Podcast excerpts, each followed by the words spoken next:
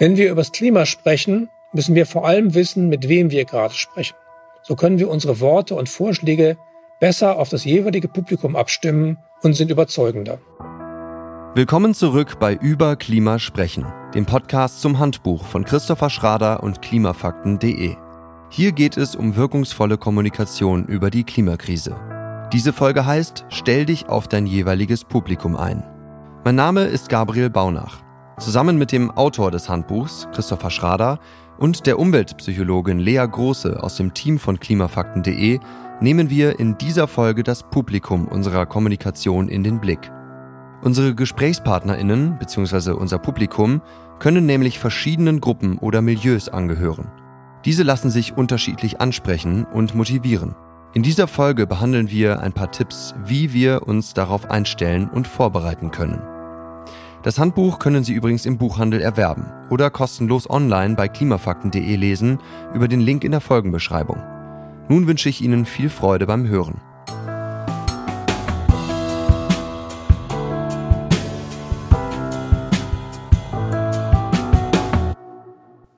Es gibt nicht so etwas wie die Öffentlichkeit, sagt Ed Maybach von der George Mason University in den USA.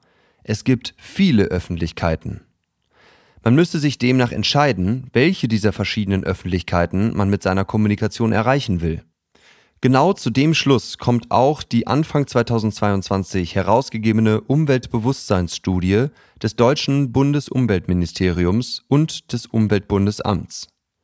Auf Basis einer repräsentativen Bevölkerungsumfrage von 2020 werden in dieser Studie sechs Teilöffentlichkeiten identifiziert, die recht unterschiedlich mit dem Klimathema umgehen. Die Studie ist in der Folgenbeschreibung verlinkt. Sie zeichnet ein durchaus ermutigendes Bild, wie ein Blick auf die sechs Klimatypen zeigt. Erstens gibt es in Deutschland die Konsequenten. Sie machen laut dieser Einteilung rund 14 Prozent der Bevölkerung aus, sind umweltbewusst und verhalten sich entsprechend, sind sensibel in Sachen Klimaschutz und schließen auch weitere Verhaltensänderungen nicht aus. Zweitens gibt es die Orientierten, die rund 13 Prozent zählen. Bei ihnen liegt eine vergleichsweise hohe Umweltschutzorientierung und auch ein ausgeprägtes Umweltverhalten vor. Insbesondere bezüglich ihrer Klimaeinstellungen und weiterer Verhaltensänderungen ist bei ihnen jedoch noch Luft nach oben. Die dritte Gruppe ist mit 25 Prozent die größte. Es sind die Aufgeschlossenen. Bei ihnen ist die Kluft zwischen dem Klimabewusstsein und dem Verhalten besonders groß. Ihre Klimaschutzorientierung ist relativ hoch, die Umweltpraxis fällt dagegen deutlich zurück. Sie bringen jedoch eine große Offenheit und Veränderungsbereitschaft mit. Es folgen mit 22 Prozent die Unentschlossenen. Ihr Klimabewusstsein bewegt sich zwar auf durchschnittlichem Niveau, sie verhalten sich jedoch vergleichsweise wenig klimafreundlich. Sie sind aber nicht grundsätzlich abgeneigt, ihr Verhalten im Sinne des Klimaschutzes zu verändern. Die fünfte Gruppe sind die Skeptischen. In anderen Untersuchungen heißen ähnliche Gruppen auch Unbekümmerte oder Zweifelnde. Sie machen in Deutschland etwa 18 Prozent aus, haben ein geringes Klimabewusstsein und verhalten sich wenig klimaschutzorientiert. Sechstens gibt es die Ablehnenden. Sie machen mit nur 8 Prozent den kleinsten Teil der Bevölkerung aus und sind gegenüber Klimaforschung und Klimapolitik negativ und widerwillig eingestellt. Dementsprechend verhalten sie sich auch nicht sonderlich klimafreundlich. Die Veränderungsbereitschaft bei ihnen ist schwach und für ökologische Themen scheinen sie schwierig bis gar nicht erreichbar zu sein. Dies ist übrigens nicht die einzige Studie, die solche Gruppen bzw. Teilöffentlichkeiten bezüglich des Klimathemas identifiziert. Auch die Organisation More in Common, die Kommunikationsforscherin Julia Metag von der Universität Münster und ForscherInnen vom Yale Program on Climate Change Communication in den USA kommen zu sehr ähnlichen Ergebnissen. Sie alle machen fünf bis sechs Teilöffentlichkeiten in den USA oder in Deutschland aus, wenn es ums Thema Klimakrise bzw. Klimaschutz geht. Und stets ist der Prozentsatz der Widerwilligen oder Ablehnenden ähnlich gering. Dies ist ein wichtiger Punkt, den wir uns merken sollten.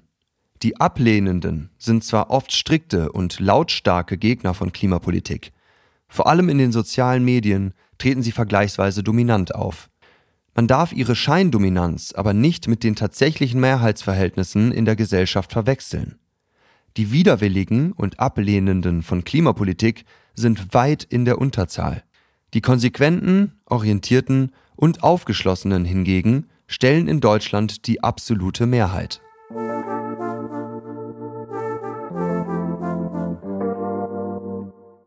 Solche grobmaschigen Einteilungen der Menschen geben uns einen guten Überblick, wo wir in der Aufklärung und Klimabildung der Gesellschaft stehen. Um mit der eigenen Kommunikation jedoch ganz bestimmte Zielgruppen zu erreichen, reichen nur diese sechs Gruppen nicht aus. Wer nur einen Standardvortrag vorbereitet, sich immer dasselbe Set an Studien, Argumenten und Beispielen zurechtlegt oder nur eine breite öffentliche Kampagne für jedermann und jeder Frau erstellt, arbeitet zwar effizient, aber meistens nicht besonders effektiv. Denn je passgenauer unsere Kommunikation auf das Publikum zugeschnitten ist, desto eher entfaltet sie ihre volle Wirkung. Marketingfachleute haben das schon lange verstanden. Sie wenden ausgefeiltere Modelle an, um die Gesellschaft in potenzielle Zielgruppen einzuteilen. Weit verbreitet sind zum Beispiel die sogenannten Sinusmilieus. Diese teilen die Bevölkerung in Segmente entlang von zwei Kategorien auf. Zum einen der soziale und wirtschaftliche Status, zum anderen wie stark sich Menschen an Traditionen orientieren oder für Neues offen sind. Wer also eine groß angelegte Klimakampagne plant, für die oder den kann das Sinusmilieu-Modell eine sehr aufschlussreiche Methode sein, um eine Zielgruppe zu erreichen. Wenn man aber Kommunikation über die Klimakrise in einem kleineren Rahmen anstrebt, bieten sich auch alternative Methoden an, die näher heran an die einzelnen Personen führen. Diese sind nicht so datengetrieben und analytisch, sondern empathischer, emotionaler und wahrnehmungsorientierter. Hier bietet sich beispielsweise das Konzept der vier Motivationstypen der Münchner Beratungsfirma Nymphenburg Consult an. Es wird unter anderem von der Tropenwaldstiftung Oro Verde verwendet. Demnach könne man mit etwas Übung und Erfahrung wahrnehmen und sogar fühlen, welchem der vier Motivationstypen das Gegenüber oder Publikum am ehesten angehört. Die vier Motivationstypen lauten Neugierige, Bewahrer, Harmonisierer oder Performer. Dann kann man entsprechend seine Wortwahl anpassen und den Fokus zum Beispiel gezielt auf Vermeiden oder Erreichen legen. Was das genau bedeutet und wie das geht, erfahren Sie in der kommenden Folge. Keine Sorge, wenn das alles jetzt etwas viel war oder zu schnell ging. Sie können sich die Sinusmilieus, die vier Motivationstypen und weitere Zielgruppenkonzepte noch einmal in Ruhe in Kapitel 5 des Handbuchs ansehen. Nichtsdestotrotz kann man bei so vielen Analysemöglichkeiten für unser potenzielles Publikum leicht ins Schwitzen geraten. Deshalb habe ich beim Autor des Handbuchs, Christopher Schrader, nachgefragt, wie er den Überblick behält und was er empfiehlt. Hallo Christopher, nun haben wir ja ein paar Möglichkeiten kennengelernt, die Menschen in Teilöffentlichkeiten, Milieus, Segmente, Gruppen und Typen einzuteilen. Und es gibt noch mehr, unter anderem im Handbuch. Die Menge dieser Modelle und Konzepte kann aber ja ein bisschen verwirrend wirken.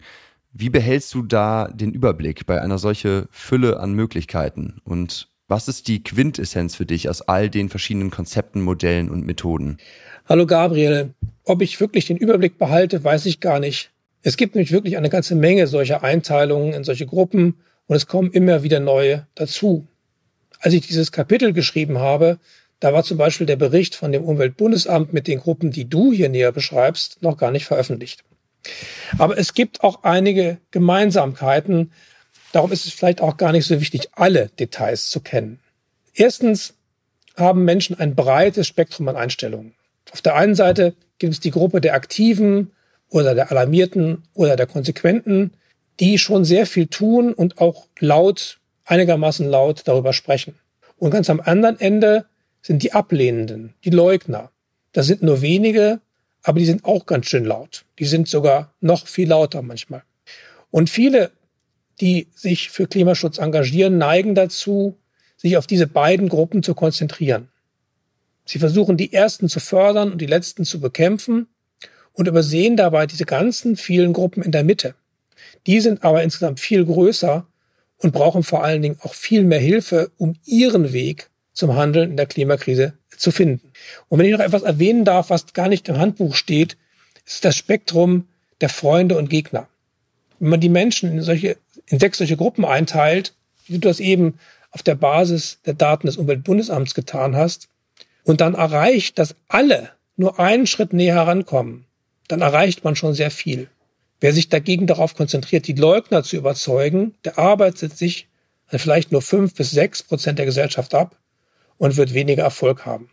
Das war der erste Punkt, sozusagen die Vogelperspektive. Die zweite generelle Erkenntnis, nach der du gefragt hast, ist diese. Wenn wir näher rangehen an die einzelnen Gruppen, dann hilft uns die Einteilung dabei, genauer zu verstehen, was diese Leute bewegt, was sie erreichen wollen, wo sie die Hindernisse sehen und wie sie sich am besten ansprechen lassen. Das weiß man in der Werbung und im Marketing schon lange und da kommen auch viele dieser Hilfsmittel her. Darüber müssen wir übrigens nicht die Nase rümpfen, denn wir nutzen diese Werkzeuge ja für etwas anderes, für etwas Besseres, etwas Nachhaltigeres, als für den Verkauf von teurer Mode oder teuren Autos.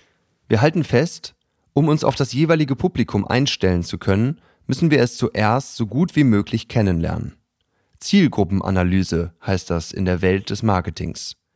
Zur Vorbereitung sollten wir daher möglichst viele Informationen über das Publikum einholen, gründlich recherchieren und gegebenenfalls Vorgespräche führen.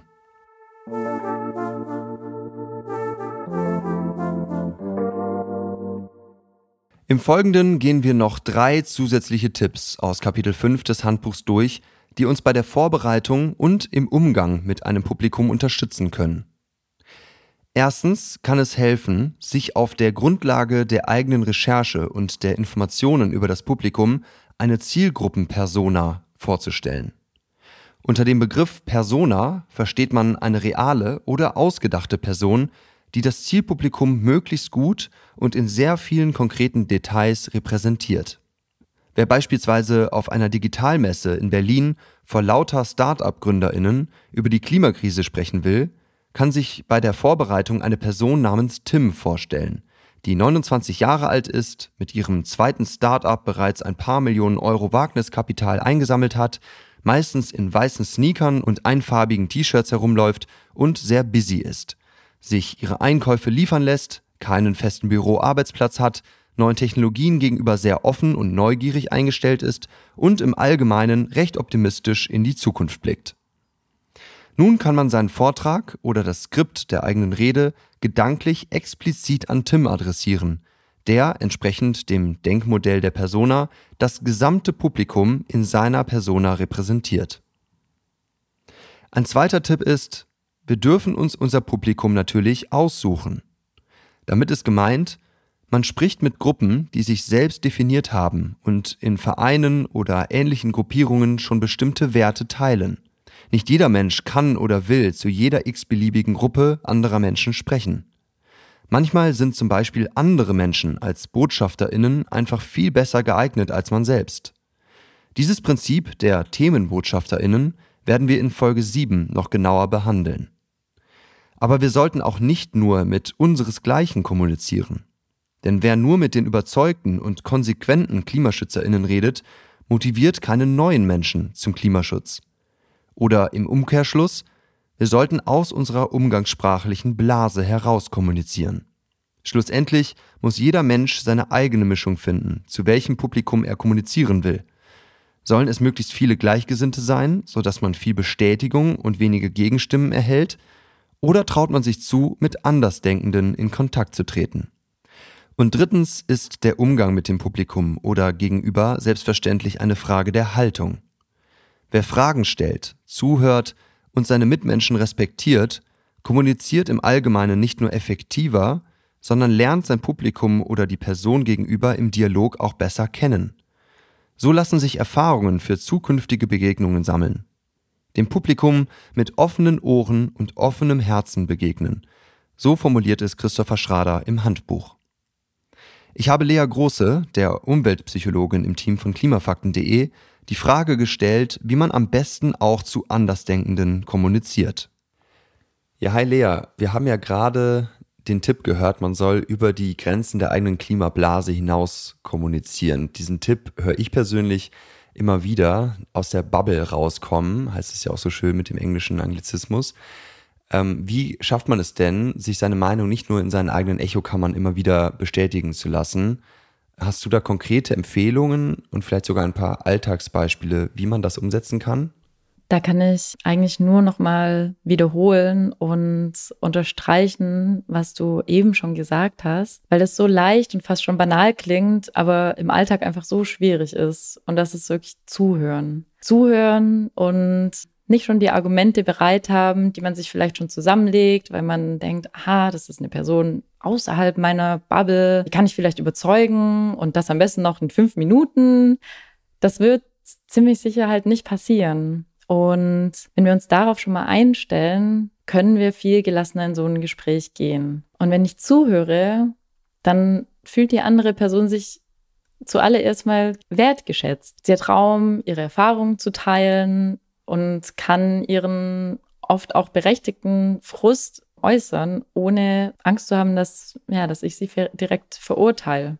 Und dann kann ich auch raushören, was dieser Person wirklich wichtig ist, also an welchen Werten sie sich orientiert und dann schauen, was ist unser gemeinsamer Nenner? Was haben wir vielleicht für gemeinsame Ansichten? Ich kann auch schauen, ob ich meine Sprache gegebenenfalls anpassen kann. Also ich hatte das oft, wenn ich als Studierende dann nach Hause gekommen bin und direkt irgendwie in hitzige politische Diskussionen mit meinen Eltern gegangen bin und mit Studien um mich geworfen habe und mit ganz tollen, komplizierten Worten und irgendwann es halt hieß, so, ich verstehe überhaupt nicht, was du sagst und Frust und dann war das Gespräch beendet.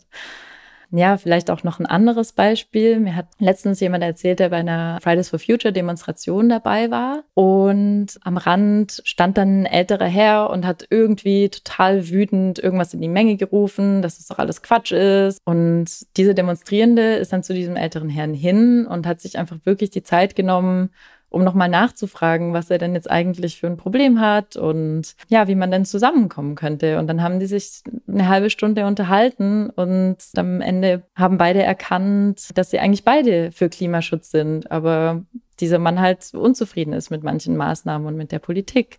Und anderes Beispiel war von einer Freundin, die sich auch mit jemandem unterhalten hat. Und sie waren in einer Gruppe und hatten auch eine ja, schwierige Diskussion über Klimaschutz. Und im Nachgang hat sie ihn nochmal eingeladen, zu zweit zu reden. Und dann ganz ruhig bei einem Glas Wein haben sie nochmal über die Themen gesprochen und ja, haben gemerkt, dass sie doch eigentlich ganz viele Gemeinsamkeiten haben.